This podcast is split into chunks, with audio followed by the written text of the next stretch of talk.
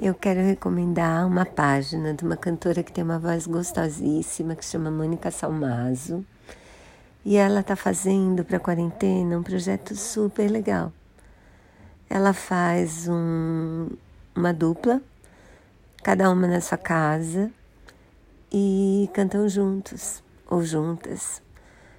Ah, eu acabei de assistir um vídeo com ela e com a Leila Pinheiro de duas músicas quase folclóricas, assim, uma que fala do boi bumbá. E, gente, que delícia! Eu super recomendo. Vou passar a página dela nos comentários. Divirtam-se. E fiquem em casa.